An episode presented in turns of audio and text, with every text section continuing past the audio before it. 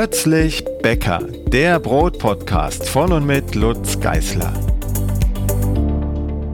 Herzlich willkommen zur neuen Podcast-Ausgabe. Heute wieder mit einem Quereinsteiger ins Bäckerhandwerk und zwar aus Berlin. Wir sprechen heute mit Johannes Jungnickel, eigentlich ein ausgebildeter Jazz-Gitarrist, der sich überlegt hat, sein eigenes Brot zu verkaufen. Er hat eine ganz kleine Bäckerei aufgemacht in Wedding und wird uns gleich erzählen, wie sein Weg dorthin verlaufen ist und warum er diesen Weg gewählt hat. Noch ein kleiner Hinweis, das leichte Knacken auf Johannes Tonspur ist nicht die frische Brotkruste, sondern das Mikro. Bitte entschuldigt. Hallo Johannes. Hallo Lutz. Ja, ähm, ich muss zugeben, ich habe von dir bzw. deiner Bäckerei ähm, vor dieser Folge noch nicht wirklich viel gewusst und gelesen. Ich hatte den ersten Kontakt über einen Online-Zeitungsartikel, den ich irgendwann im Newsletter drin hatte und habe mich dessen entsonnen, als ich mich gefragt habe, wer ist denn noch Quereinsteiger ins Bäckerhandwerk? Du betreibst ähm, eine kleine Bäckerei in Berlin. Und ja. die erste Frage, die ich jedem Quereinsteiger hier im Podcast stelle, mhm. ist, äh, wie bist du überhaupt aufs Brot gekommen? Das kam so, ähm, dass ich im Ausland studiert habe, und zwar in Amsterdam. Und hatte mir bis dahin eigentlich nie so viel Gedanken zum Thema Brot gemacht. Ähm, aber wenn man dann mal im Ausland ist für eine Weile, dann vermisst man halt irgendwann etwas und das ist dann das Brot. Und ähm, dann habe ich irgendwann angefangen, selber zu backen. Also ähm, ja, ganz einfach angefangen mit einem Kastenbrot und irgendwelchen Rezepten aus dem Internet. Und ähm, ja, das wurde dann schnell mehr und habe dann interessanterweise über den Plötzblog unter anderem und den Brotdog und äh, Dietmar Kappels Homebaking habe ich da mir dann so meine ersten Rezepte zusammengebaut und äh, mir so einen kleinen Ofen ins Zimmer tatsächlich gestellt, weil als Student äh, hat man ja oft nur ein eigenes Zimmer und in der Küche steht in Amsterdam meist eher nur eine Mikrowelle. Und dann ähm, habe ich einfach überlegt. Und so, ja, ging das irgendwie seinen Gang. Das hat mich dann seitdem eigentlich nie wieder losgelassen. Muss ich nochmal kurz dazwischen grätschen? Du hast gesagt, du hast studiert in Amsterdam. Was hast du denn studiert? Ich habe Jazzgitarre studiert, also Musik im Bachelor. Oh, das habe ich auch noch nie gehört. Ähm, musikalischer Bäcker. ja, genau. Ähm, du, du hast dein Studium fertig gebracht oder hatte ich das Brot davon wegbewegt? Ja, so fast. Also das Studium war mir zwischendurch so ein bisschen egal, auch weil es ein sehr verschultes Studium war und ich mir dann eigentlich was anderes erhofft hatte und es ja, kam so einiges zusammen, aber ich habe das Studium noch beendet, ja. Also ein Musikstudium kann man ja auch recht entspannt gestalten, ähm, wenn gleich das in Holland doch recht ähm, ja, strikt ist so von den Semestern her. Man hat ja auch Studiengebühren, die nicht unbeträchtlich sind im Vergleich zu Deutschland und deswegen muss man das schon durchziehen und die Kurse alle dann recht schnell auch abschließen. Also ich hatte Kollegen, die haben in Deutschland über sechs, sieben, acht Semester in Bachelor gemacht. Äh, das geht da nicht, das macht da auch niemand, schon aus finanziellen Gründen. Das ist eine tolle Stadt und ja, auf jeden Fall habe ich das noch beendet und konnte die Zeit im Studium aber ganz gut nutzen, um mich da weiter in das Thema reinzufuchsen und habe dann tatsächlich auch für Kommilitonen viel mitgebacken. Also ich habe so Backtage veranstaltet, wo ich dann ähm, vorher so Bestellungen aufgenommen habe und das Ganze dann auf dem Fahrrad in die Uni gefahren habe und da haben die Leute sich das dann abgeholt. Das war ganz romantisch. Um, über welchen Zeitraum reden wir denn da? Wann hast du das Brot gebacken oder wann hast du fertig studiert und wie viel Zeit verging dann noch bis zur eigenen Bäckerei? Oder bis zum Entschluss überhaupt ähm, professionell Brot backen zu wollen? Das ist vielleicht die bessere Frage.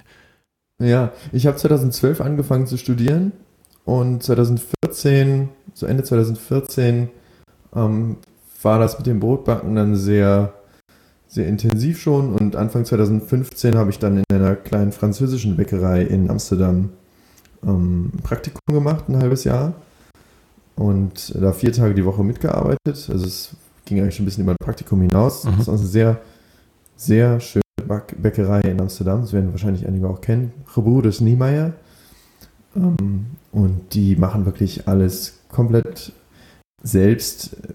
Französischer geht es nicht. Also wie so eine französische Landbäckerei eigentlich. Ne? Mit mhm. kleinen Tartlets und Eclair und Schuh und Baguette natürlich und Sauerteigbrot und Ähm, ja, wunder, wunderschöne, tolle, leckere Produkte und ein sehr, sehr schöner Laden. Leider sehr touristisch gelegen in der Innenstadt.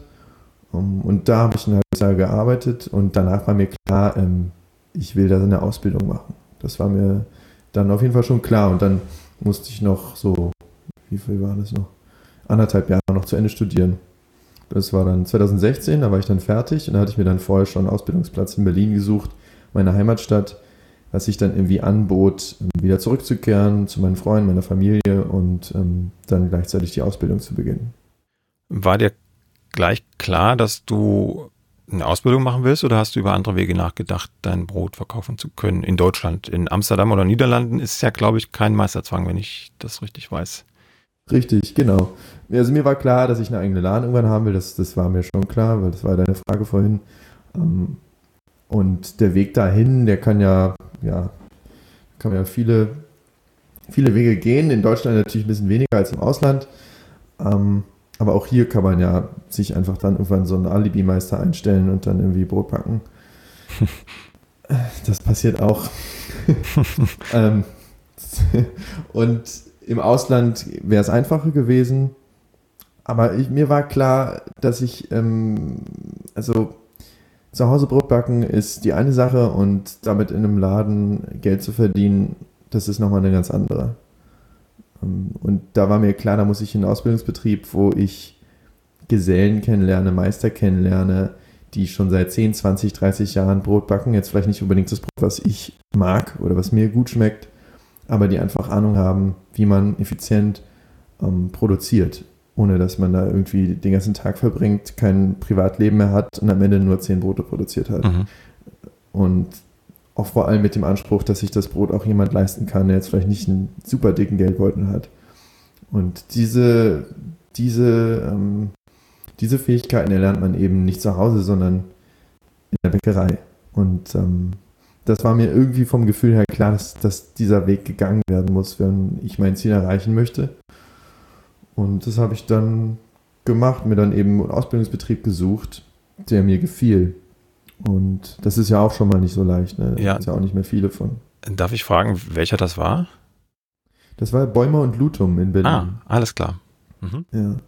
Also schon eine recht große Backstube ähm, mit teils ja, sehr maschinisierten Prozessen, aber auch viel Handwerk noch dabei. Das heißt, so eine Mischung. Ne? Und das hat halt den Vorteil gehabt, dass ich unglaublich viele verschiedene Sachen sehen konnte in der Ausbildung und gleichzeitig ähm, aber auch das Handwerkliche noch mitbekomme.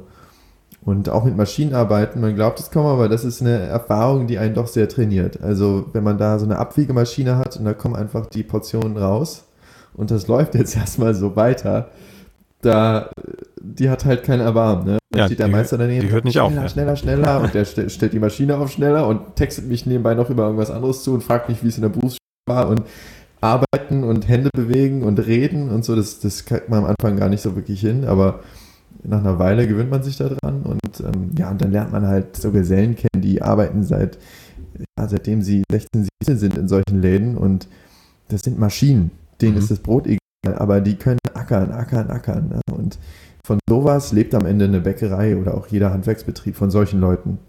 Und diese Leute gibt es eben immer weniger. Und deswegen geht es dem Handwerk auch schlechter. Also deswegen machen Bäckereien zu. Bäckereien machen nicht zu, weil es zu wenig Kundschaft gibt. Mhm. Das ist, glaube ich, eine Legende. Ähm, Bäckereien machen zu, weil es einfach keine Mitarbeiter gibt, die ähm, Ahnung haben, Fachpersonal. Das ist einfach nicht vorhanden. Und das Fachpersonal, was vorhanden ist, will nicht nachts arbeiten. Und das sind dann oft Umstellungen, die manche Betriebe dann nicht mehr schaffen. Und dann macht eine Bäckerei eben zu. Nicht wegen der Kundschaft. Das, ist, kann ich mir nicht Ja, vorstellen. ja, sehe ich auch so.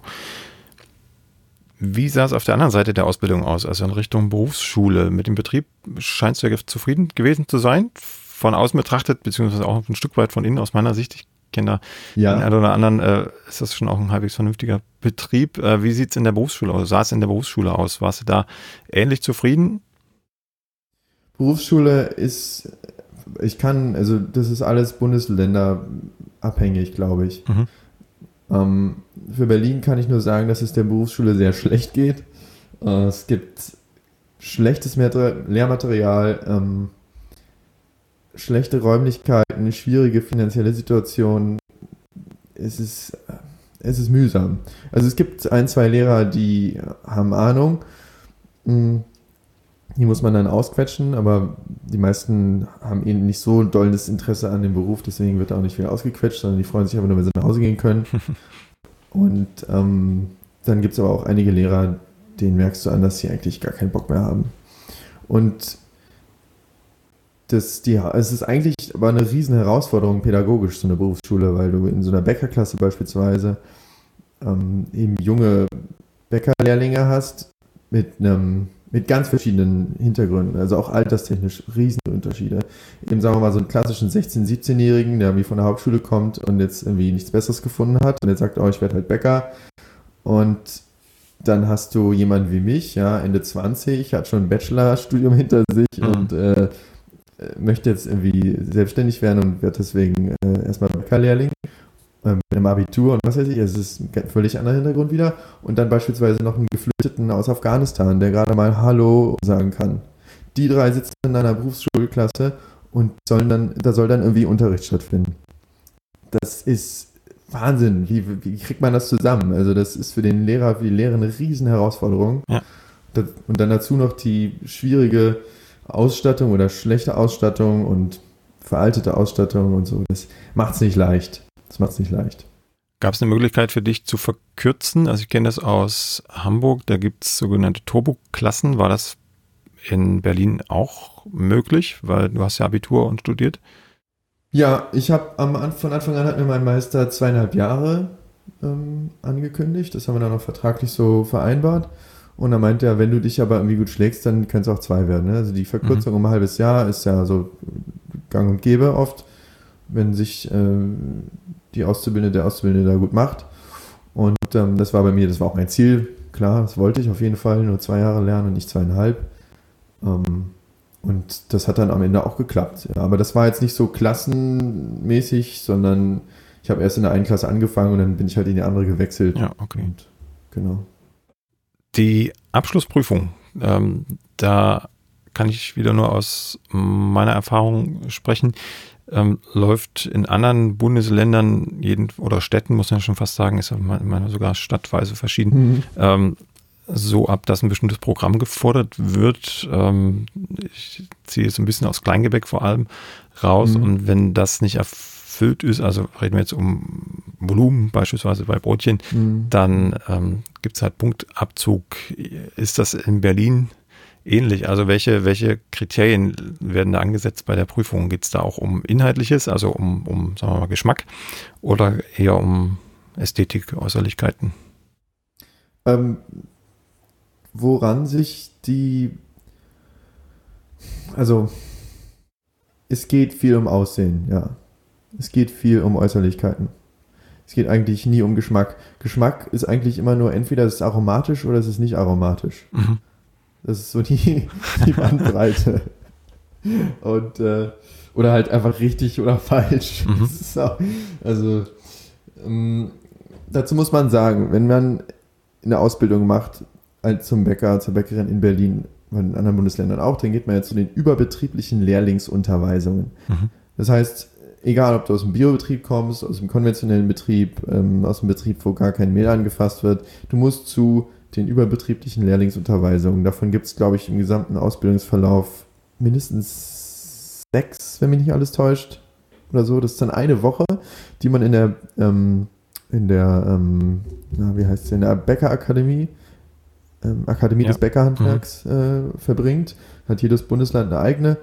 Und da ist man dann eine Woche morgen, von morgens um sieben bis nachmittags um vier.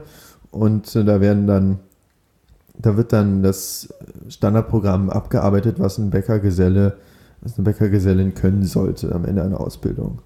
Ähm, da geht es über Kleingebäck, über Sauerteige, äh, bis hin zu Torten, ähm, Teegebäck und solche Sachen. Und da nehmen sich die Dozenten dann Zeit, mit einem das alles durchzuarbeiten. Und ähm, da muss ich sagen, waren die Dozenten bei mir in Berlin sehr motiviert, sehr liebevoll und ähm, sehr, ja, es war eine, war eine gute Zeit. Die haben sich sehr viel Mühe gegeben und ähm, die Ausstattung der, dieser Institution ist eigentlich auch dann wiederum sehr gut. Also das steht in keinem Verhältnis zur Berufsschule. Ja. Mhm. Die Akademie des Bäckerhandwerks ist dann meist sehr, sehr gut ausgestattet, tolle Räumlichkeiten. Ähm, und die Berufsschule ist halt das absolute Gegenteil. Da muss man sagen, glaube ich, dass die Akademie des Bäckerhandwerks, glaube ich, dann auch von den Arbeitgebern mitfinanziert wird, soweit ich weiß. Aber da kenne ich mich nicht so genau aus. Ja. Es ist ja, ähm, glaube ich, ist ein Mix. Aber gut, das führt vielleicht zu weit. Auf jeden Fall ähm, macht man da, arbeitet man da so ein Programm ab, was man können sollte. Und da wird mit Rohstoffen gearbeitet, die sind konventionell. Ja, das ist äh, Ascorbinsäure, verseuchtes Mehl. Ähm, da äh, kriegt man die ähm, schlimmsten ähm, Goldmalze von Irex und Ulmer Spatz äh, äh, vorgesetzt. Und das ist alles, also da, da wird alles, alle Klischees werden quasi bedient, die man ähm, quasi äh, an, an so einen konventionellen Bäcker hat, der irgendwelche Tüten äh, da noch mit reinkippt, damit es irgendwie besser aussieht und einfacher zu verarbeiten ist. Und das finde ich unfassbar, dass das der Standard ist. Das ist quasi das, was man lernt in der Ausbildung. Mhm. Mit Backmitteln zu arbeiten und mit ähm, Mehl, was eigentlich tot ist, wenn man so will. Das ist, das ist, das will man nicht essen eigentlich so. aber es ist wie, man, man verarbeitet das und es fühlt sich an wie Spielzeug oder so. Es, es hat keine, es hat nichts mit Essen so wirklich zu tun. Aber man versteht dann, woher diese Ästhetik kommt und wieso die Brötchen bei Supermärkten in der Vitrine so aussehen, wie sie aussehen. Das ist für die auch das Ideal. Und die Maßstäbe, die Kriterien für die Prüfung sind am Ende ähm, die DLG-Maßstäbe für Backwaren. Ja, nach Prüfschema XY. Genau, das DLG-Prüfschema für Backwaren. Das mhm. gibt ja für sämtliche Lebensmittel so eine von der DLG, die deutsche, wie heißt die? Äh, ja, DLG. ja, gut. Die DLG hat äh, Kriterien aufgestellt, danach werden Produkte geprüft und dann bekommen die eine bestimmte Note. Und dann kriegt man ein DLG-Siegel Pipapo. So, das ist jetzt nicht offiziell das Prüfschema im Bäckerhandwerk, aber es wird benutzt als Anhalt, sag ich mal so, als Orientierung. Und da geht es hauptsächlich um Aussehen, um Volumen und ähm, ja, was Aroma angeht, geht es da nicht weit. Nee. Und das ging mir dann leider oft so in der Ausbildung, dass es eben, also von Sauerteigen oder so, hat da wenig, hat da, haben da wenige Leute wirklich Ahnung und es ist auch nicht wirklich das Kriterium für einen guten Bäcker mit Sauerteig umgehen zu können. Mhm. Habt ihr, also ich sage jetzt automatisch ihr, aber äh, bis jetzt bist du der Einzige, aber vielleicht gab es noch andere Mitschüler, die das ähnlich gesehen haben wie du. Äh, hast du oder habt ihr versucht, da ein bisschen gegen zu argumentieren oder auch mal den, den Lehrer sozusagen herauszufordern, äh, auf eine andere Schiene, Theorieschiene, Praxisschiene zu wandern, wenn auch nicht die ganze Ausbildung, das, das wäre, glaube ich, nicht prüfungsförderlich, ja. aber zumindest ab und an.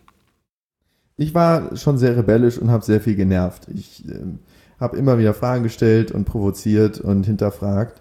Und ähm, dann wird eigentlich immer nur von der einen äh, Institution zur anderen verwiesen. Dann sagen die Dozenten, ja, aber äh, wir, wir suchen uns ja nicht aus, was, was, was das, ähm, was, was, äh, was das Programm, was der, der Lehrplan ist. Ja, das, das mhm. denken wir uns ja nicht aus. Ähm, das wird ja von welchen Kommissionen beschlossen. Da sitzen dann Arbeitgebervertreter drin und Arbeitnehmervertreter und so weiter und so fort. Das, das, das ist ein starres Konstrukt, da kann man nicht einfach irgendwas anders machen.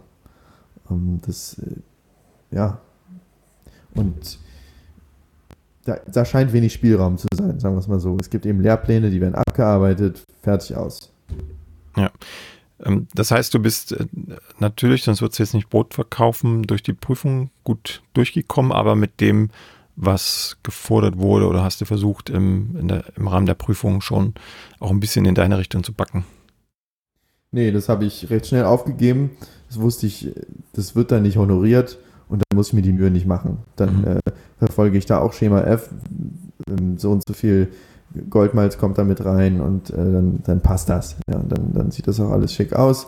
Ähm, so soll es ja auch sein. Es soll schön aussehen, es soll irgendwie gut aussehen vom Foto.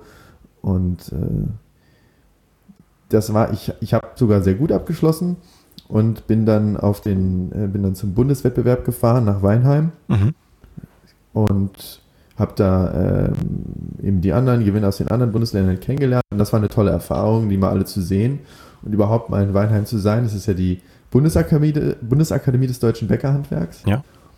Und die sind äh, auch richtig gut aufgestellt und vor allem richtig gut aufgestellt, was Marketing betrifft. Und ähm, geben ganz viel Kurse, auch internationale Kurse zum Thema Backen und deutsches Brot und so weiter. Um, und da habe ich dann die anderen Gewinner aus den anderen Bundesländern kennengelernt. Und das war teilweise dann auch einfach nochmal ein ganz anderes Niveau. Da muss man jetzt auch einfach ehrlicherweise sagen, dass die aus Süddeutschland waren einfach auf einem ganz anderen Niveau. Also da hat man gemerkt, es waren auch meistens Söhne aus Bäckerfamilien, die haben das irgendwie im Blut, die werden vom Betrieb auch gepusht und gefördert, ja. da ist Geld da. Äh, die, die Landesakademien sind dann auch richtig gut ausgestattet, technisch allein schon. Die werden da speziell darauf vorbereitet. Da war bei mir nicht viel mit Vorbereitung. Ich hatte da so ein bisschen die Backstube zur Verfügung bekommen und durfte mir dann da irgendwie was ausdenken, was ich für richtig oder interessant fand für so, eine, für so einen Wettbewerb. Bin dann da hingefahren und ähm, ja, da habe ich mich dann schon eher auf, auf das konzentriert, was ich persönlich lecker oder interessant finde, eben gutes Brot mit einem interessanten Sauerteigaroma und ähm, handwerklichen Fähigkeiten wie eine Kaisersemmel, also eine handgeschlagenen Handsemmel und sowas. Ähm, dachte so, oh, jetzt, das, das ist doch bestimmt ein gutes Programm und so. Kam dann dahin und das war aber eigentlich eher auch wieder eine visuelle Show. Also die Bäcker mhm. versuchen dann in dem Moment, es ging, sagen wir mal so, es ging um Skulpturen bauen aus irgendwelchen Teigen oder Massen. Also sein Schaustück muss äh, hergestellt werden. Und ähm, dann sollte unbedingt eine Torte äh, noch gemacht werden mit mehreren Böden und einer Buttercreme und noch einem äh, Gelatine-Gussglanz, irgendwelche Bilder oder Farben noch da drin und sowas und die Brötchen dann, ähm, keine Ahnung, mit rote Beete und jetzt vielleicht noch irgendwie da wie so einen anderen Farbklecks äh, noch oben drauf mit einem anderen verrückten Aroma Matcha oder was weiß ich. Also so völlig oberflächlich aus meiner äh, Perspektive, mhm. mehr so in Richtung Konditoren geschaut, habe ich das Gefühl. Also dass sie irgendwie das sind auch so ein, ja, wollen auch gerne so schöne Sachen machen wie die Konditoren halt, ne, mit ihren Zuckerstücken und sowas. Das sieht natürlich ganz toll aus. Ähm, aber deswegen bin ich nicht Bäcker geworden. Also das habe ich nie verstanden, dieses, dieses äh, auf Äußerlichkeiten, also gut, ein Brot sollte schön aussehen, aber man muss da jetzt nicht irgendwie so ein ähm, Kunstwerk draus machen, was irgendwie so gar nicht mehr den Zweck des Essens irgendwie dient. Mhm.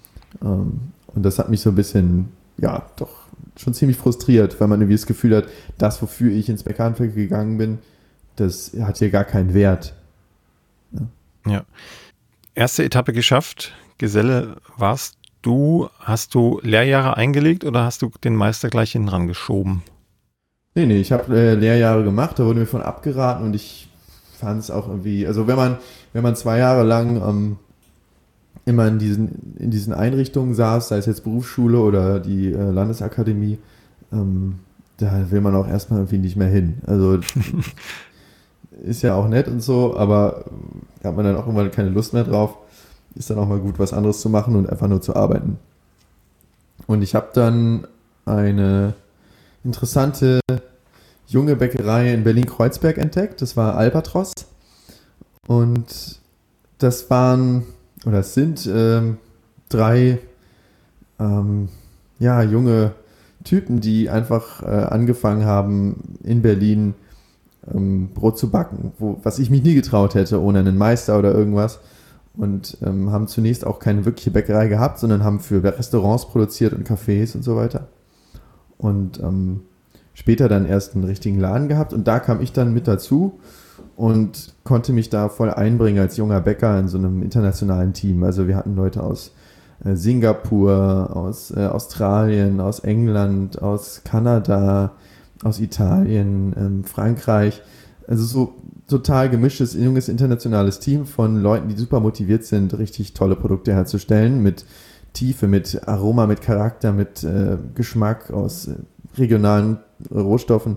Also es war wie so ein, wie so ein, ja, wie so ein Spielplatz äh, für mich dann.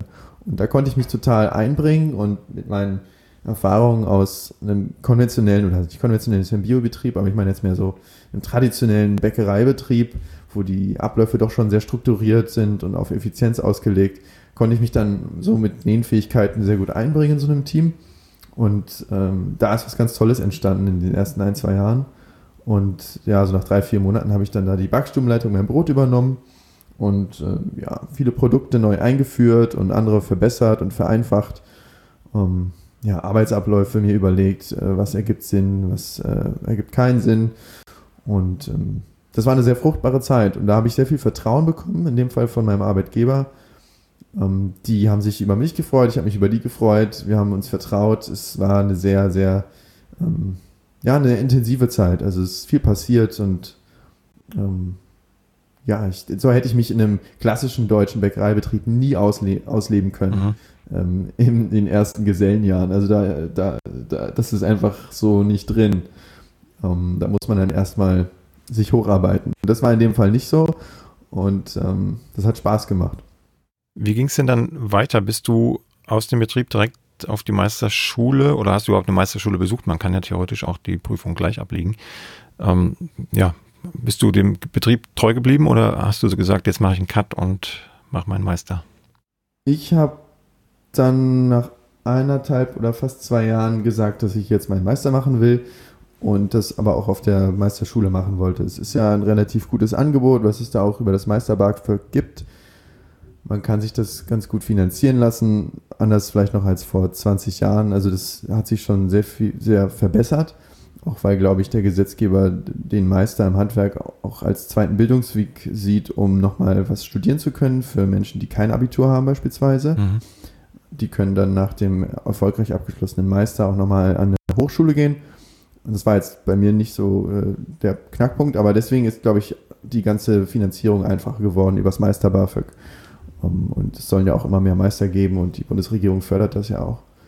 Und deswegen habe ich mir gedacht, das nimmst du mit, setz dich da sechs Monate in die Meisterschule Vollzeit, dann machst du die Prüfung, passt. Und so kam es dann auch. Und dann war ich wieder, wieder in der Landesakademie unterwegs und das sind dann diese vier Prüfungsteile, ne? also Betriebswirtschaft äh, und Gesetzgebung, dann der Ausbilderschein, dann die Fachtheorie und die Fachpraxis. Und ähm, da hatte ich schon enormen Respekt vor. Und äh, das war auch nicht ganz ohne. Aber das hat viele verschiedene Gründe. also das muss man so ein bisschen aufteilen. Soll ich da ein bisschen drüber erzählen? Ja, sehr gerne. Ich wollte gerade fragen, möchtest du darüber erzählen oder sind das äh, Gründe, die man lieber nicht veröffentlicht? Ach nee, nee, das sind ja, sind ja wieder ja, Strukturprobleme, wenn dann. Also der erste Teil der betriebswirtschaftlich, also eigentlich ist es andersrum 1, 2, 3, 4, man ist, glaube ich, Fachpraxis, dann kommt die Fachtheorie, dann kommt die ähm, Betriebswirtschaft und dann die ähm, Pädagogik, also der Ausbilderschein. Der Ausbilderschein, den werden viele kennen, den macht man ja auch in anderen ähm, mhm. Branchen. Ähm, der ist recht klar, das wird, das wird immer das Ähnliches sein. Das, das ist wahrscheinlich nicht besonders im Bäckerhandwerk anders als jetzt in einem anderen Beruf. Um, bei der Betriebswirtschaft das ist schon krass, weil man da wirklich wie so ein halbes BWL-Studium in wenigen Wochen durchackern muss. Mhm. Und das ist schon sehr anspruchsvoll, wenn man es wirklich durchdringen möchte. Es ist natürlich so, dass dann am Ende vieles einfach Multiple Choice ist.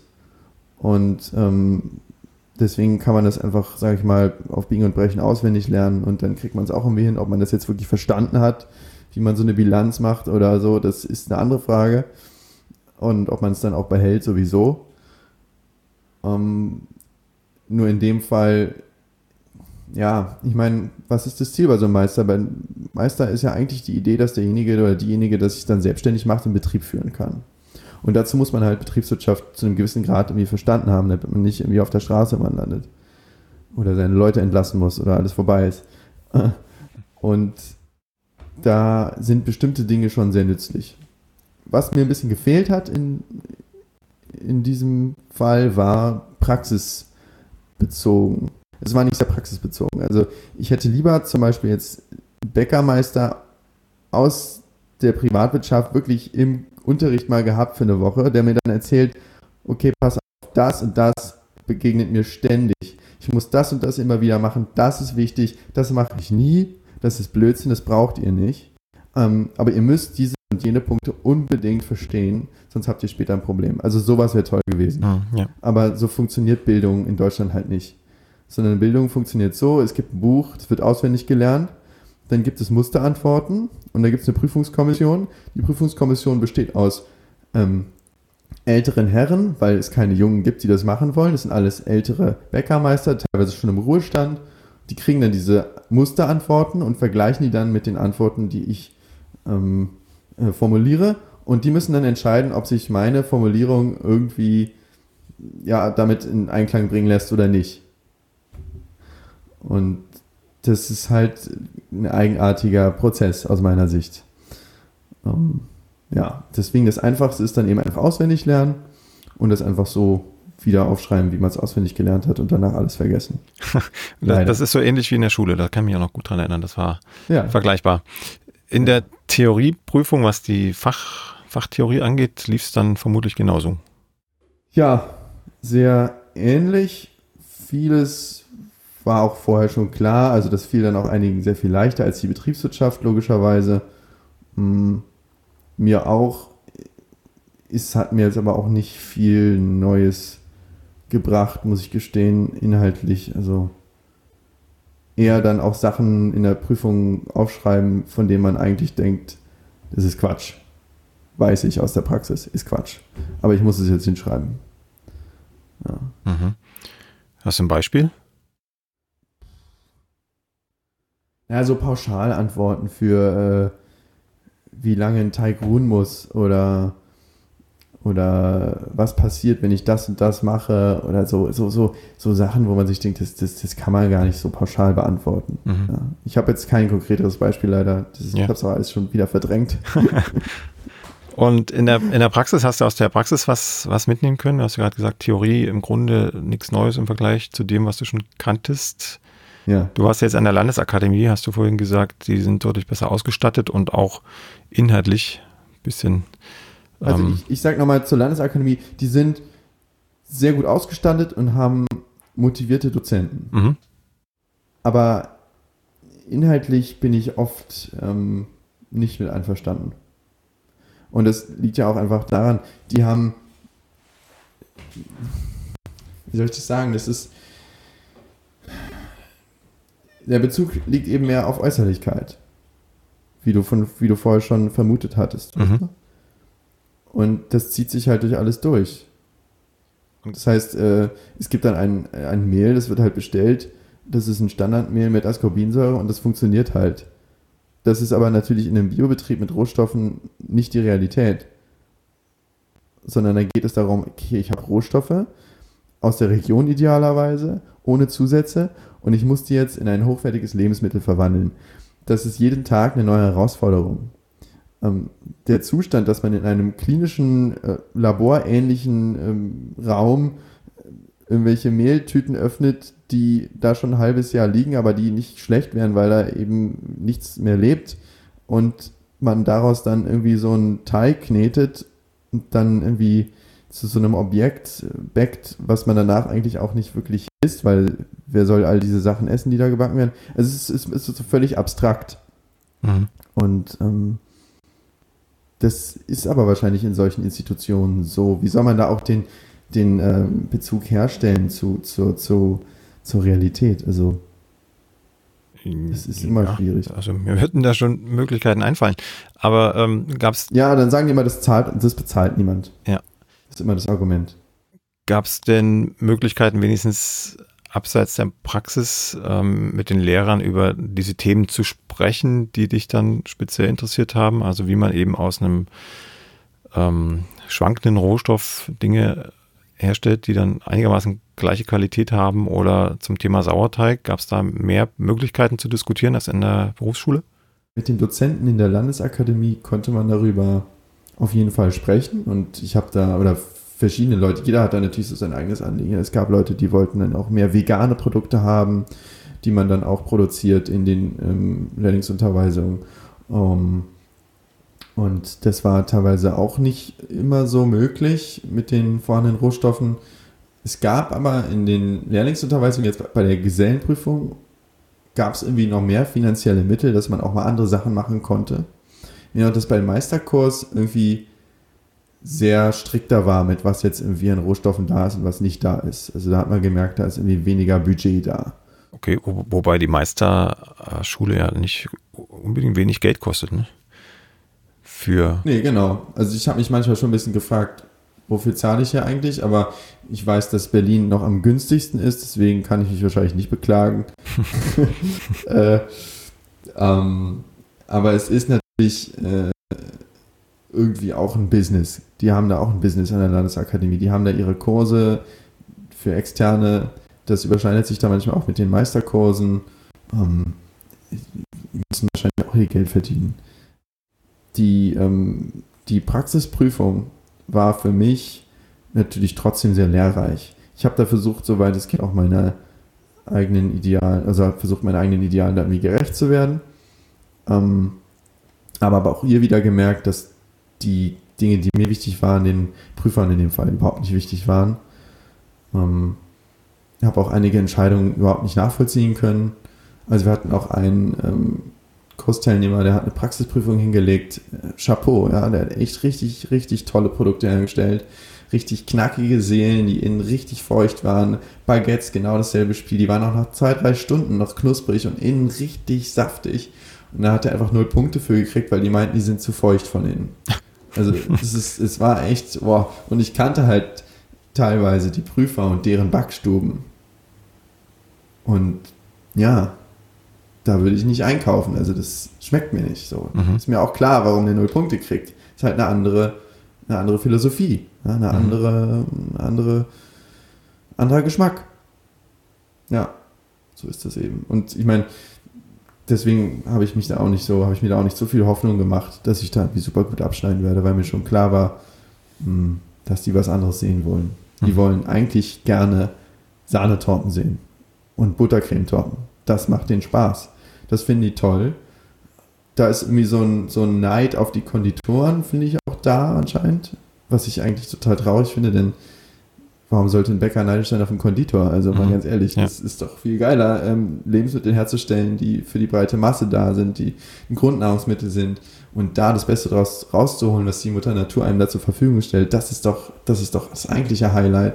Und irgendwie so ein, so ein, so ein Fetthaufen zusammenzupanschen, ähm, gebe ich zu, ich esse gerne Torten, absolut. Aber äh, wieso muss man da jetzt neidisch auf die Konditoren sein und jetzt auch versuchen, irgendwelche Torten zu machen? Man hat doch schon das geilste Handwerk da am Start. Man muss doch jetzt nicht auch noch äh, das machen, was die anderen machen. Man kann doch sich da auf sich konzentrieren. Und wieso jetzt ein Bäcker eine Sahnetorte einstreichen muss, verstehe ich nicht. Begreife ich nicht. Mhm. Da, da überlege ich auch schon seit mehreren Jahren, warum das sein muss. Aber eine Begründung habe ich noch nicht, noch nicht erlebt ja, eine Bäckerei sollte auch Torten anbieten. Ja, mein Gott, dann stelle ich mir halt einen Konditor ein, wenn ich selber nicht mhm. kann. Am Ende arbeitet der Meister ja meist eh nicht in der Produktion. Was, das ist auch leider oft so, deswegen sehe ich kein Problem. Aber gut.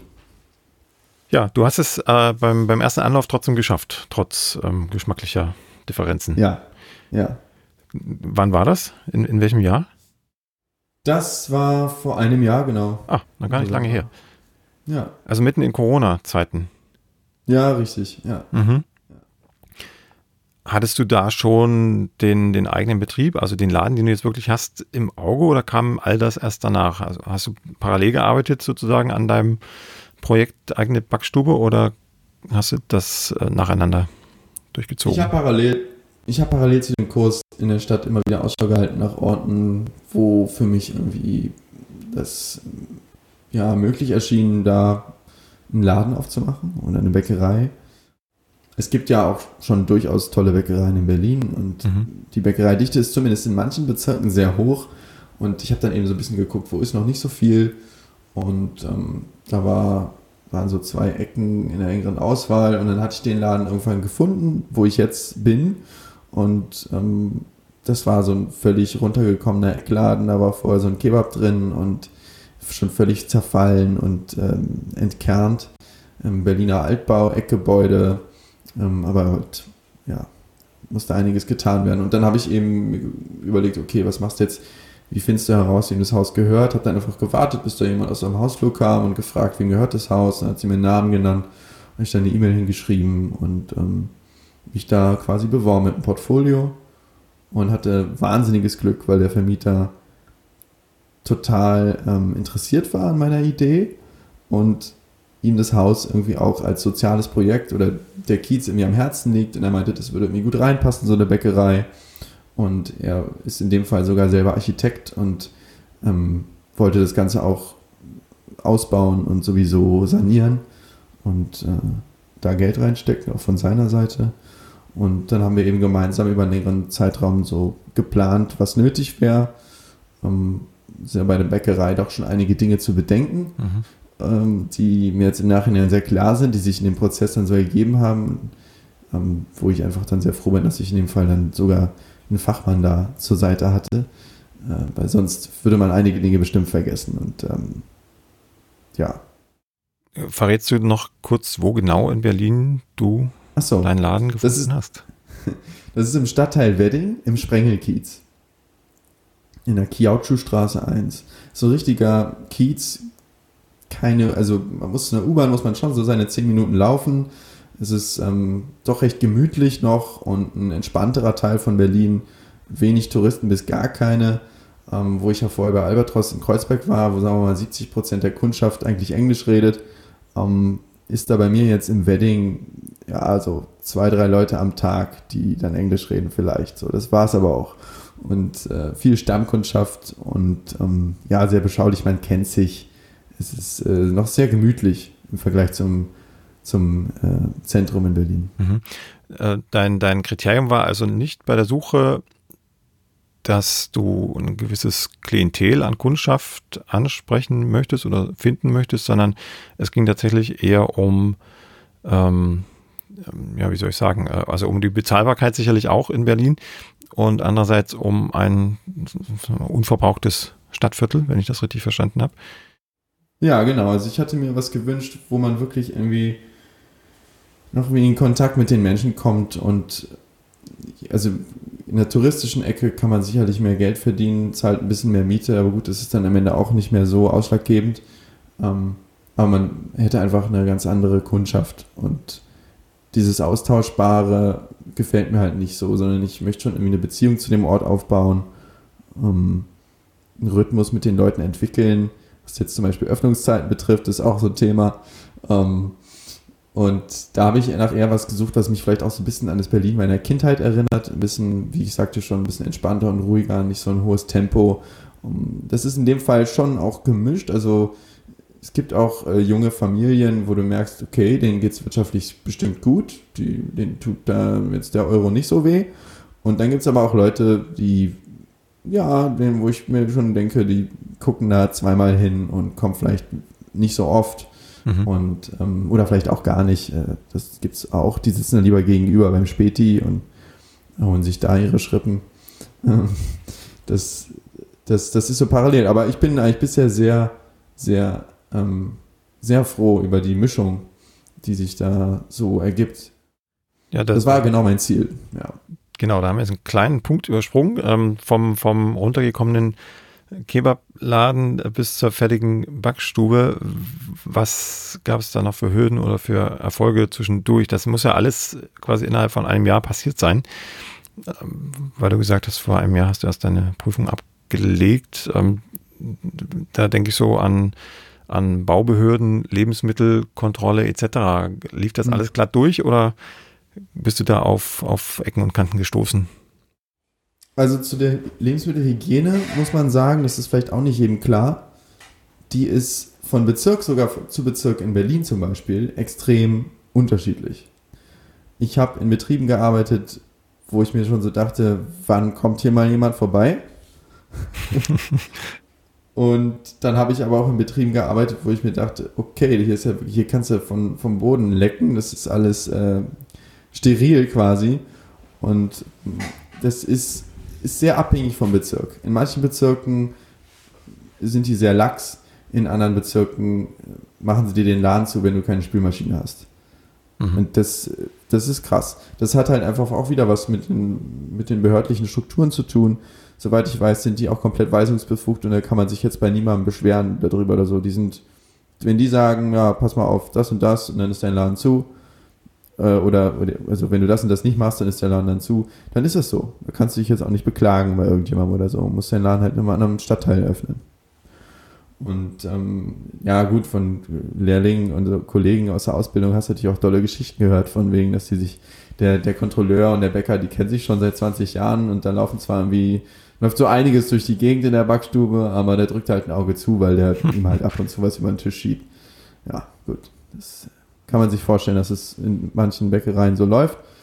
Ähm, in meinem Fall habe ich direkt den Schritt auf die ähm, äh, verantwortliche Person äh, gemacht von mir aus und quasi mein Konzept oder mein Grundriss und meine Vorstellung von bestimmten Abläufen und einer Einrichtung vorher mit der Person abgesprochen und die hat mir dann mal so ein, ja, so ein unverbindliches Okay gegeben, meinte, ja, das passt schon, das, das, ist, das, das sieht okay aus. So. Und da, wenn man da die Leute frühzeitig selbst kontaktiert, kann einem da, glaube ich, nicht so viel passieren. Wenn ich das nicht getan hätte, wären mir vielleicht manche Sachen nicht aufgefallen und die wären jetzt aber schon, sagen wir mal, gebaut. So, mhm. Also mhm. dann vor allem bauliche Dinge, die dann ja richtig ins Geld gehen. Da geht es jetzt nicht darum, dass irgendwie da ein Lappen rumliegt oder hier das äh, hier auf dem Boden liegt oder so, sondern die Dinge, die wirklich schlimm sind und schwierig werden am Ende für den Betrieb, sind bauliche Probleme.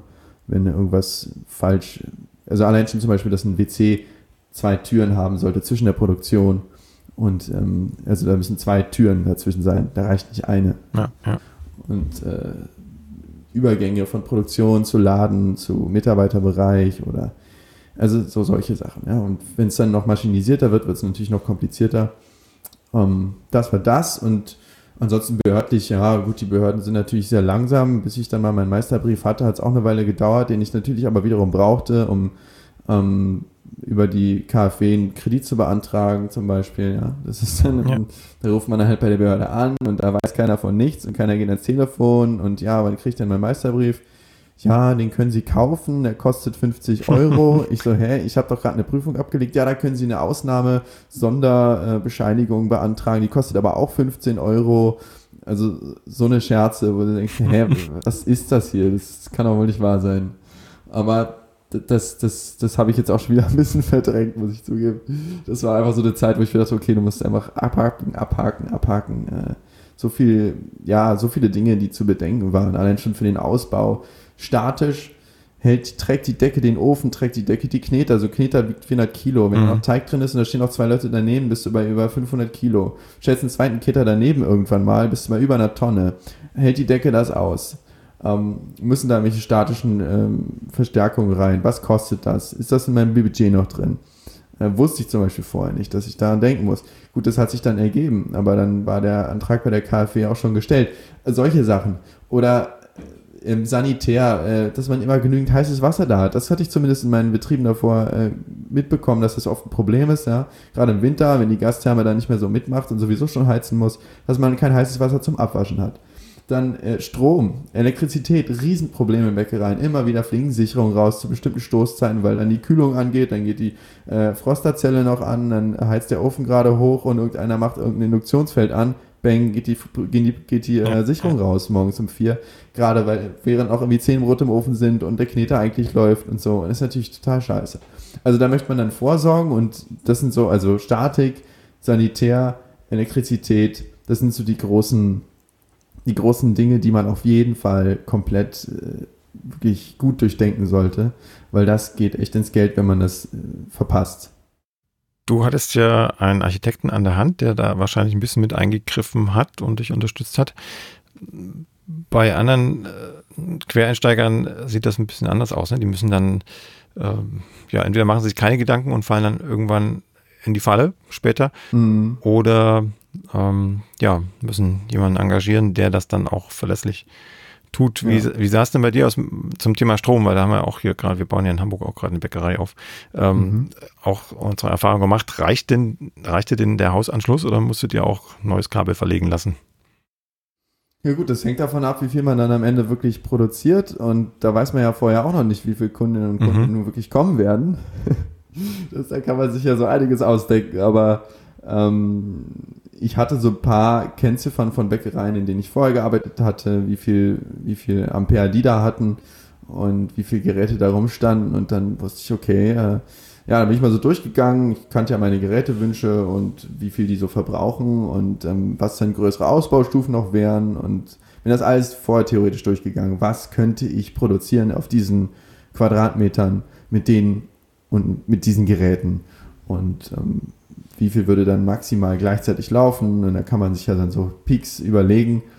Um, ähm, und da war bei mir dann so ein Standardanschluss für ein Haus, ist glaube ich irgendwie so bei 48 kW oder sowas. Also so 60 Ampere, glaube ich. Mhm. Das ist, glaube ich, so der Standard für so eine Ladeneinheit. Mm, und wir haben dann aber in dem Fall, glaube ich, 100 Ampere gemacht. Musste der Hausanschluss ein bisschen angepasst werden. Und ähm, da hat man so leider nicht so viel Spielraum. Also es gibt irgendwie 60 Ampere und dann kommen schon irgendwann so 200 Ampere. Da braucht man dann aber irgendwie noch einen komplizierteren, riesenteuren Anschluss für. Das, das, sind dann so Sprünge. Aber das ist auch von Hausanschluss zu Hausanschluss unterschiedlich, je nachdem, was da vor Ort möglich ist. Ähm, da musste ich auch mit dem Elektriker dann erstmal drüber reden. Dann musste er einen Antrag stellen beim Netz und so. Ähm, ich glaube, wir haben jetzt 60 Ampere oder haben wir doch mehr? Aber jedenfalls ausreichend für das, was du im, im Moment backst und potenziell vielleicht in Zukunft noch backen wirst. Ja, also es passt erstmal und es ist ja auch, sagen wir mal, der Worst Case. Die Geräte laufen ja mhm. wirklich nicht alle gleichzeitig. Ähm, ja, klar. Man, was, was man, glaube ich, irgendwann dann machen kann, wenn es dann erstmal läuft, kann man auch so eine Messung machen, ne? dass man immer so ein Zähler mitläuft und dann sieht man ja ungefähr, wie so der Verlauf ist an, mhm. an Leistung. Wie sieht es denn in der Nachbarschaft aus? Äh, Gibt es da ausschließlich Zustimmung? Also es wird ja auch ein bisschen Brotduft aus der Tür kriechen und, und die, die Umgebung erfreuen oder eben auch nicht. Gab es da, gab's da Zufriedenheit oder gab es da auch Probleme, was, was vielleicht auch Lärm angeht? Ne? Es gibt da nun schon auch ein paar Geräuschkulissen in der Backstube.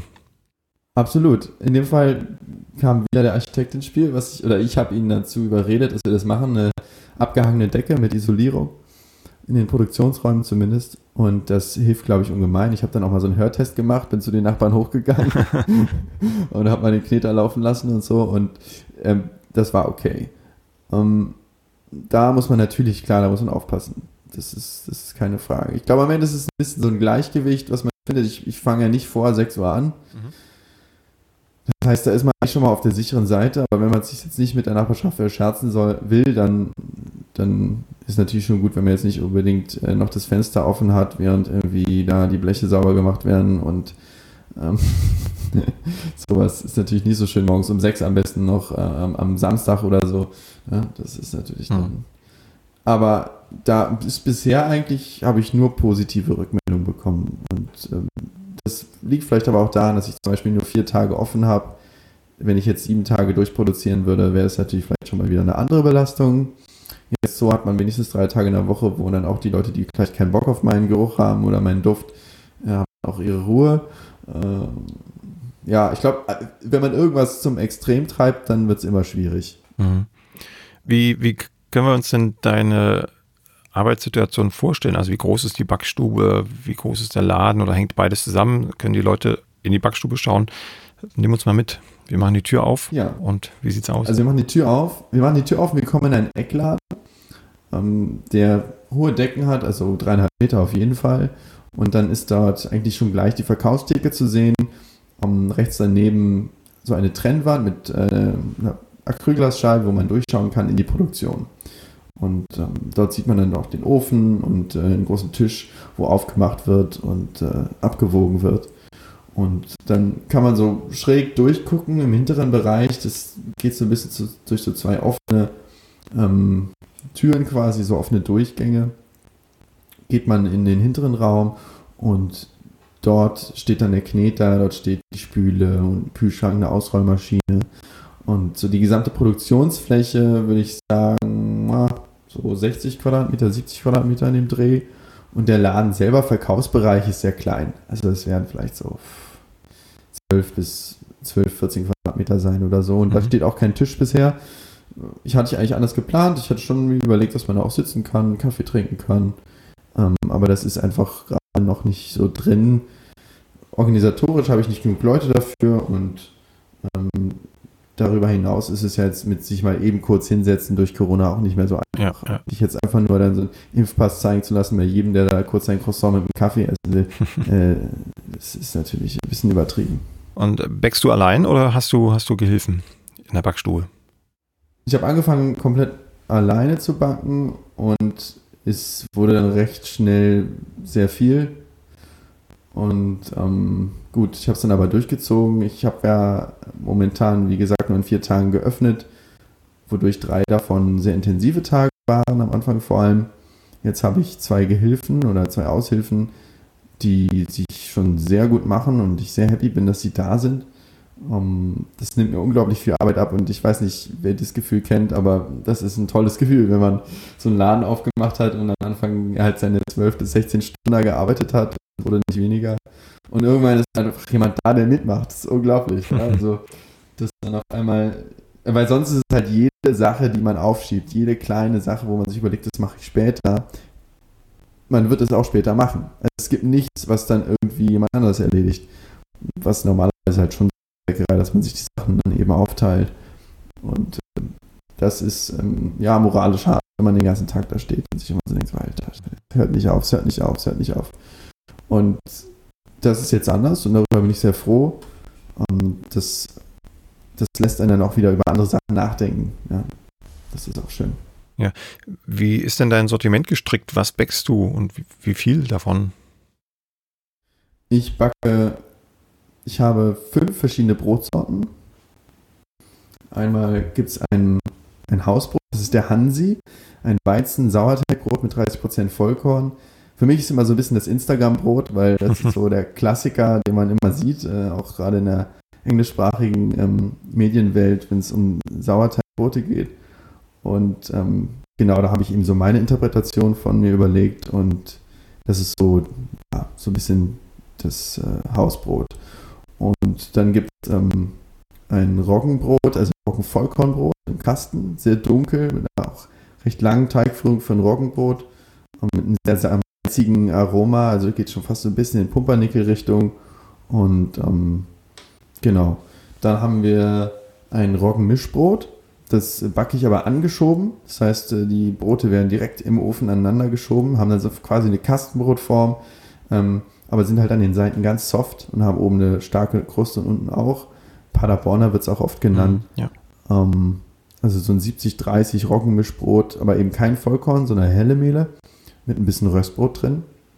Und äh, das, das geht weg wie nichts. Also da fahren die Leute echt mega drauf ab. Das ist äh, interessant. Und das ist halt sehr schön, weil man halt den ganzen Ofen voll knallt. Ne? Also hast du auf, ja. auf, äh, auf ähm, was sind das? So, auf einem Quadratmeter hast du 30 Brote. Also das ist schon äh, echt viel. Und von dem Kilo dann am Ende. Ne? Mhm. Genau, das mache ich. Dann gibt es ein ähm, genetztes Brot. Das ist ein helles Dinkelbrot, also eher so Weißbrot ähnlich und ähm, einer sehr feinen, äh, soften Krume. Und das wird halt so mit nassen Händen aufgemacht und da gibt es halt so eine schöne glänzende Kruste. Und dann habe ich noch ein Hafer-Dinkel-Vollkornbrot. Mit 20% Vollkornhafer, den ich vorher einweiche und koche. Und ähm, 80% Dinkel-Vollkornmehl. Ja, das sind so die 1, 2, 3, 4, 5, genau. Das sind die fünf verschiedenen Brote. Die werden auch jeden Tag alle gebacken bis auf samstags. Da kommt dann nur noch der Hansi und die Genetzten aus dem Ofen. Ähm, und die Brote kommen aber so einen Tag verteilt. Also da ich den Hansi äh, über eine lange äh, Gare in der Kühlung äh, fahre und äh, die genetzten Brote auch, ähm, sind die morgens um 9 Uhr schon da, wenn der Laden aufmacht. Während ähm, die anderen Brote über den Tag verteilt kommen. Da setze ich dann die Vollsauerstufen morgens an und dann werden die Teige nach drei, vier Stunden Vollsauerstufe eben geknetet haben dann ihre Ruhezeit und dann so klassische Roggenbrotführung halt. Ne? Ja, du hast aber schon den ganzen Tag auf, den, den Laden. Genau, also von 9 bis 19 Uhr, ja. Mhm. Also da gibt es dann natürlich immer wieder Diskussionen, ja, wann kommt denn jetzt das Angeschobene, wann kommt denn jetzt das Haferlinke Vollkornbrot? Da muss man es immer wieder erklären. Ich bin noch nicht dazu gekommen, so einen Brotplan aufzustellen, das ist vielleicht mal ganz gut. Um, ähm, aber die Leute sind eigentlich in der Regel dann schon ganz gut dabei, sich das zu merken und kommen dann zu bestimmten Uhrzeiten und wissen, wann ihr Brot aus dem Ofen kommt und freuen sich dann drauf. Also es ist alles ein bisschen eine Frage der Kommunikation. Ähm, Kleingebäck hast du auch? Auf jeden Fall, ja, eine jede Menge. Also wir machen eine klassische Berliner Schrippe. Ähm, Und die geht sehr gut weg. Über die bin ich auch äh, sehr froh, dass die so lecker ist. Ich, hab, ich bin eigentlich nicht so, nicht so in einem klassischen Brötchenhaushalt aufgewachsen.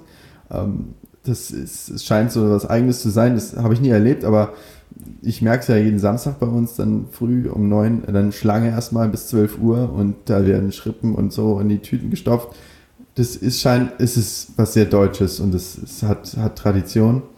Und es macht auch Spaß. Ist schon schön, dann so die Brötchenvariationen da aufzufahren und die Leute, ja, fünf davon, drei davon, vier davon. Das ist schon eine schöne Kultur, finde ich. Es macht schon, macht schon echt Spaß mit anzusehen, wie sie sich auch darüber freuen, einfach an so einem Samstag. Und ähm, da gibt es eben Schrippen, äh, es gibt Schusterjungs und es gibt Dinkelseelen und Laugenbrezeln. Und am Samstag auch Laugensemmeln. Ja. Und nächste Kategorie, Feingebäck. Feingebäck, ist auch was im auf jeden Fall. Na klar, da machen wir ähm, Rosinenbrötchen und Kringel, die sind beide sogar vegan. Dann nutze ich Sonnenblumenöl und eine pflanzliche Margarine. Und die Kringel, das ist so, kennt man vielleicht aus Spanien, die Ensemada. Mhm, ja. Und ähm, die werden da ja mit Schweineschmalz hergestellt. Vermutlich noch aus der Besetzungs, äh, Besatzungszeit durch die Araber. ähm, und das ähm, ist aber dann oft ungefüllt. Also das heißt, es ist einfach nur so ein süßer Hefefeinteig, äh, der noch mit Fett bestrichen wird und dann wie so ein Strudel aufgewickelt wird mhm. und in so einer runden Spirale aufs Blech abgesetzt wird, abgesetzt wird und dann eben nochmal geht. Und äh, das mache ich ähnlich, nur dass ich da auch noch äh, Konfitüre reinfülle. Manchmal Aprikose, manchmal Himbeere. Und ähm, genau.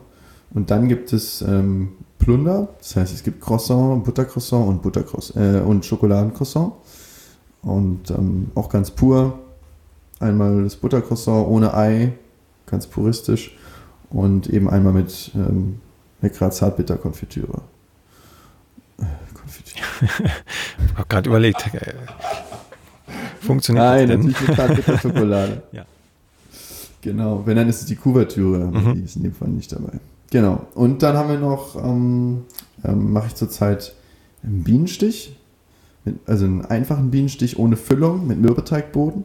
Mhm. Ähm, und dann gibt es noch äh, die Sprengel. Äh, nach dem Sprengelkiez benannt, in der die Bäckerei ist. Ähm, ein Schweineohr, aber als, als S geformt. Ja. ja, also schon, schon ein ganz stattliches Sortiment. Das gibt es dann aber wahrscheinlich nicht jeden Tag alles, oder? Doch, die Sachen gibt es tatsächlich. Ja, die gibt es jeden Tag. Tag. Ja, ja, ja, ja, ja, ich bin auch immer wieder verblüfft. ähm, ich hatte ursprünglich geplant, das auch so ein bisschen nach Wochentagen ähm, einzuteilen, aber irgendwie haben die Leute immer auf alles Bock. Also es ist irgendwie gut, man merkt schon, am Wochenende sind einfach mehr Schrippen mh, hm, erwünscht und mehr Brötchen allgemein. Aber sonst gehen die Schrippen auch unter der Woche gut weg. Mhm. Ja. Wie, wie planst du das Ganze? Ist das jetzt ein Erfahrungswert, dass du weißt, samstags brauche ich so viel Schrippen und so wenig Brot und äh, donnerstags brauche ich äh, dafür mehr von diesem Brot oder hast du sowieso schon die Maximalkapazität erreicht und wächst einfach alles, was geht und es geht weg? Ja, gut, was ist maximal? Ne? Also wenn man immer noch mehr arbeitet, dann hört es ja nie auf. Mhm, ja. Also man kann ja immer länger noch arbeiten und nochmal den Ofen anschmeißen und so. Aber wenn man also ich habe am Anfang einfach mal so eine Menge gemacht und geguckt, wann ist alles weg. Und das habe ich so kontinuierlich nach oben geschraubt, dass immer noch länger was da war. Über den Nachmittag dann, also zum Beispiel vom Kleingebäck. Und beim Brot bin ich, ähm, ja, habe ich auch die Zahlen so angepasst, dass es irgendwie so dann abends kaum was übrig ist. Und das ist dann jetzt immer so ein bisschen so ein Spiel. Wie viel mache ich jetzt doch noch mehr mit dem Risiko, dass es übrig bleibt? Oder ähm, äh, ja, haben die Verkäufer dann in dem Fall einfach äh, da abends zu stehen und sich äh, zehnmal zu entschuldigen bei jedem, dass wir da nichts mehr haben. Ja. Also es ist halt immer so ein, so ein, so, ein, so, ein, so ein Spiel mit den Zahlen und jetzt zum Beispiel waren dann jetzt gerade Schulferien, zwei Wochen Herbstferien. Das hat man dann schon gemerkt. Um, Zahlen angepasst und so. Und äh, danach ging es dann aber wieder, wieder nach oben. Also es ist immer ein Hin und Her und ja, man ist, es, man ist natürlich dazu verleitet, dann sich da so ein bisschen verrückt zu machen und sich zu überlegen, ja, aber letzte Woche waren die Donnerstag auch kaum da, deswegen mache ich jetzt da auch weniger. Und dann war aber letzten Freitag ganz viel los. Das heißt, diesen Freitag wird es auch so sein, ich mache jetzt auch ganz viel mehr oder so und sich dann wieder so in so ein Zahlenspiel zu verlieren und dann vielleicht noch den Wetterbericht mit einzubeziehen und so. ähm, ja, ja hat, hat, muss man halt aufpassen, dass man sich da nicht zu sehr verhaspelt, weil wenn man ständig die Zahlen anpasst, dann macht man auch die Bäcker nervös und dann mhm. gehen auch so Abläufe irgendwie ein bisschen, werden dann manchmal ein bisschen chaotisch und äh, ist auch nicht schön. Dann geht was schief und dann hat man auch äh, wieder was verloren. Also. Eine Frage muss ich dir noch stellen zum, zum ähm, Betrieblichen. Du hast ja in der Biobäckerei gelernt. Bist du dem treu geblieben oder ist dir das nicht ganz so wichtig wie, weiß ich nicht, ein anderer Faktor wie Regionalität zum Beispiel oder was anderes? Doch, also die, die äh, Rohstoffe sind alle aus kontrolliert biologischem Anbau, bis auf die ähm, Zartbitter-Schokolade für die Schokocroissant. Aber sonst ist alles, ähm, sind alles Bio-Rohstoffe. Und Regionalität ist mir genauso wichtig, aber es gibt wenige Produkte, die ich jetzt regional besser beziehen kann, als dass sie bio sind. Also mhm. das ist in dem Fall nicht so ausschlaggebend, weil ich jetzt zum Beispiel nicht so viel Gemüse, also ich kein Gemüse ja, verarbeite. Ja. Bei Gemüse wäre es, glaube ich, schwierig. Da würde man dann noch eher manchmal regional eher vorziehen, aber beim gut, also konventionelles Mehl, das schaffe ich nicht. Das, das kriege ich nicht hin. Tut mir leid. Also das, das das geht nicht. Da, da kann ich auch mein ganzes Wissen und meine Erfahrung überhaupt nicht anwenden. Das ja. ist einfach eine ganz andere Sache. Ja, deswegen Biomehl muss es sein und da sind wir hier im Ostdeutschland oder zumindest im Raum Berlin etwas beschränkt in der Auswahl, muss ich gestehen. Also wenn jemand Lust hat, eine Mühle zu eröffnen, ich freue mich drauf. Ja, das Problem ähm, hat man weiter oben im Norden auch. Ja, also es gibt hier in Berlin bei den Biobäckereien, ist eigentlich nur die Frage, bestellst du bei Paulik oder bestellst du bei der Bosener Mühle oder bestellst du bei der Rolle Mühle? Mhm. Und ähm, das sind so die drei Anlaufstellen, zwei davon sind auch noch nicht mal regional. Ja, also Rolle ist Erzgebirge, ne? das kann ich, kann ich verraten. Und, und, und Bosener Mühle ist in Hamburg. Mhm. Das ja, ist, in, bei, ist bei genauso Hamburg, weit weg von Berlin mhm. wie das Erzgebirge. Und ähm, gut, der einzige regionale Müller, der, dem wir auch alle sehr treu sind und der auch äh, super Arbeit macht und ich bin auch sehr happy, mit dem zusammenzuarbeiten. Das ist eben der Paulik im Spreewald. Mhm. und äh, ähm, aber erst durch die DDR-Geschichte, so habe ich es zumindest erzählt bekommen, ähm, der einzige Bio-Müller, der in der Form Mehl herstellt in Brandenburg. Und das finde ich schon, schon, schon heftig, dass man einfach so beschränkt da ist in der Vielfalt wenn man dann, wenn man nach Süddeutschland schaut, was die alles an äh, Mühlen und privaten, also an, an Familienunternehmen haben, die schon seit ewig da äh, bestehen und sich weiterentwickeln, da wird man schon neidisch. Mhm. Allerdings, ja. ja. ja.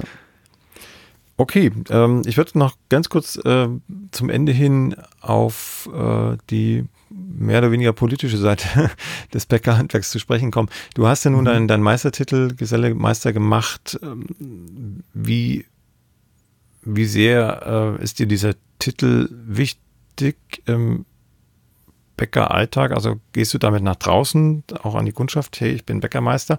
Das wäre die erste Frage. Die zweite Frage, ähm, hältst du denn das Meistersystem überhaupt, also in der heutigen Form und nur im Bäckerhandwerk, die anderen Gewerke ähm, schließen wir da mal aus von der Argumentation, mhm. ähm, so für, für sinnvoll und tauglich oder lächzt es dich nach Veränderungen? Ja und nein. Es ist etwas zwiegespalten. Einfach aus dem Grund, wenn ich an mich zurückdenke vor vier, fünf Jahren, hatte ich auch schon ganz viele tolle Ideen und ich hätte bestimmt eine tolle Backstube eröffnet. Aber ich glaube, dass ich mir und meinen Mitarbeitern eine Menge Stress erspare, dadurch, dass ich den Weg gegangen bin, den ich gegangen bin. Um, wenn ich das ausführen soll, dann ja, meine ich damit, dass einfach, wenn man ich habe in meiner Ausbildung viele, viele Bäcker kennengelernt und mit denen gearbeitet, die denen gutes Brot wirklich gar nicht wichtig ist. Oder gut im Sinne von, was ich für gut. Die denken, Brot ist Brot. Mein Gott. Ja. Äh, wenn jetzt irgendwelche Verrückten aus Charlottenburg unbedingt Biobrot kaufen wollen für 7 Euro das Kilo, nicht mein Problem. Ja, ich gehe schön zum Lidl. Ähm, das, das sind so die, die Sprüche gewesen von Leuten, die auch in Biobetrieben arbeiten. Da kann man sich auch äh, seine mhm. Gedanken zu machen, was das ähm, ja sozialpolitisch bedeutet eigentlich, so eine, so eine, so eine Struktur. Ähm, aber diese Leute sind trotzdem sehr gute Bäcker in dem, was sie tun.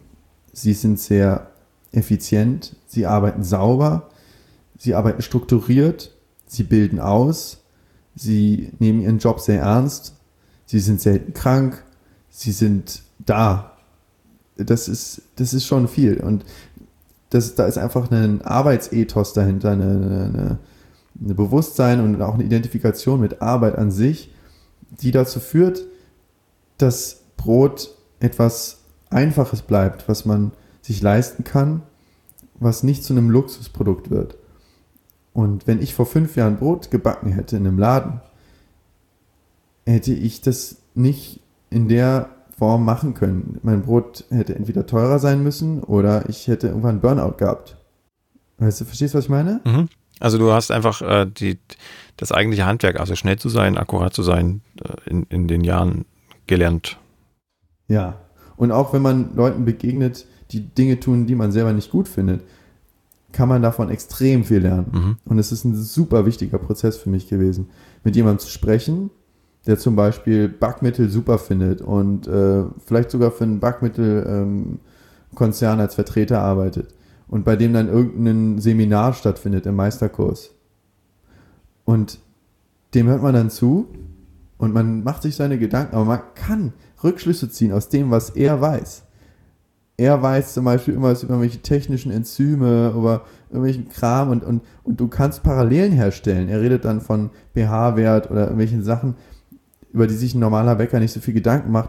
Und da kannst du ganz viel Wissen rausziehen und das kannst du auf deinem Bereich dann wiederum anwenden. Und dadurch wird deine Erfahrung, dein Wissen viel, viel reicher. Und das war jetzt sicherlich zum Beispiel zu so einem Seminar zu gehen, war nicht sehr reizvoll für mich, natürlich, kannst du dir vorstellen. Aber ich habe da total viel daraus gelernt, auch wenn er das gar nicht versteht, was ich jetzt gelernt habe zum Beispiel. Er, er, er in dem Fall gar nicht merkt, was ich da für einen Nutzen draus ziehe. Aber ich sehe dann seine Welt und ich kann die Bäckerwelt mal aus seiner Perspektive betrachten und dadurch total viel lernen und das dann in meinem Umfeld wiederum anwenden. Und deswegen würde ich sagen, auch was jetzt die Meisterschule betrifft und diesen ganzen, ja, diese Strukturen, am Ende kann man immer was draus ziehen. Und wenn man, wenn man weiß, was man nicht will, ist man eigentlich schon sehr weit. Ähm, dann dann nochmal andersrum gefragt, ähm, hältst du es für notwendig, ähm, dass man einen Meistertitel haben muss, um Brot zu verkaufen? Oder gäbe es auch die Variante oder auch noch eine andere, ähm, dass man sozusagen, das wäre jetzt mein Wunsch, mein Ansatz jedenfalls, ähm, dass, dass jeder Brot verkaufen darf, ähm, aber parallel auch eine Meisterausbildung möglich ist. Weißt du, worauf ich hinaus will? Also, ähm, hm. dass es beides gibt. Dass es beides gibt. Also, dass man nicht sagt, äh, Meister ist Schwachsinn im Bäckerhandwerk und wir schaffen es ab, sondern dass man beides parallel laufen lassen könnte. Wäre das ein Weg, beide Welten zusammenzubringen oder bist du schon auch eher der Meinung, man sollte den, den Meister haben, um Brot verkaufen zu dürfen? Hm.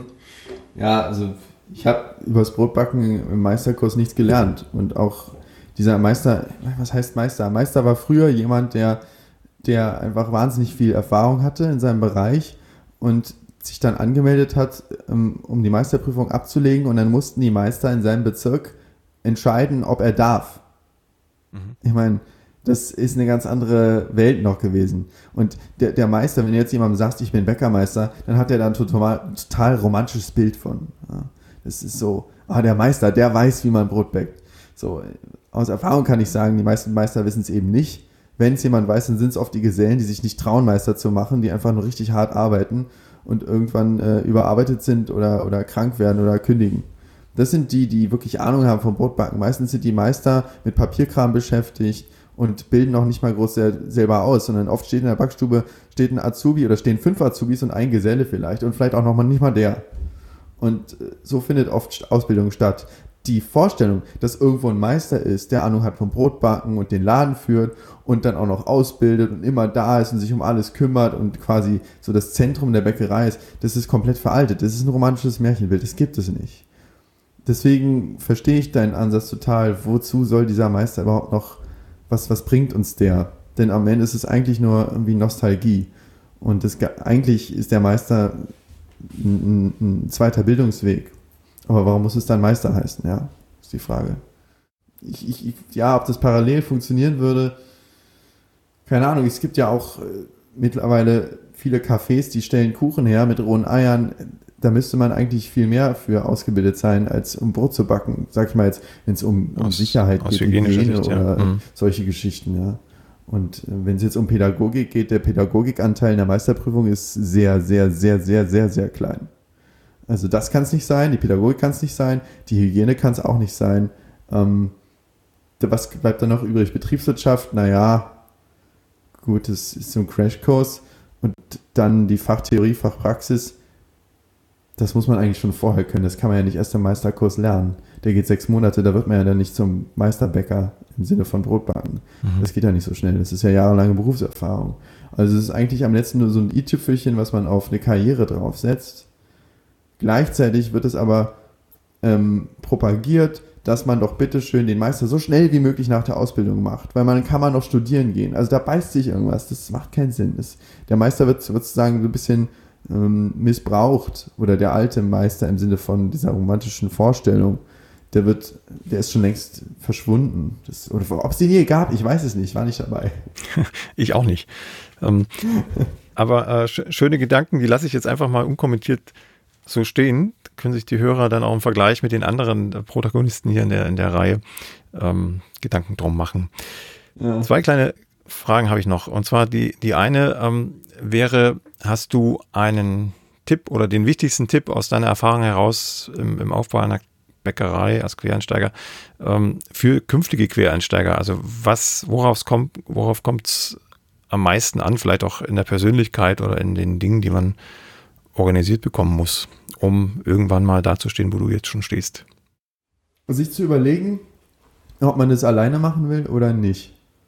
Will man es mit anderen zusammen machen oder will man es ganz alleine machen? Will man es wirklich ganz alleine machen, dann muss man schon sehr viele verschiedene Kompetenzen mitbringen.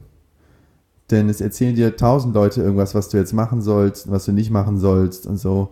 Da muss man schon einen starken Standpunkt haben von dem, was man machen will, um da nicht dann doch einzuknicken, wenn es auf einmal um irgendwie 100.000 Euro geht da hat man dann doch schon schnell so ein bisschen Muffensausen, wenn man nicht von allem wirklich Ahnung hat und dann erzählt Onkel sowieso irgendwas und dann erzählt der Kumpel noch was und der äh, Dozent im Meisterkurs sagt, aber das müssen sie so machen, also sonst, sonst geht das gar nicht.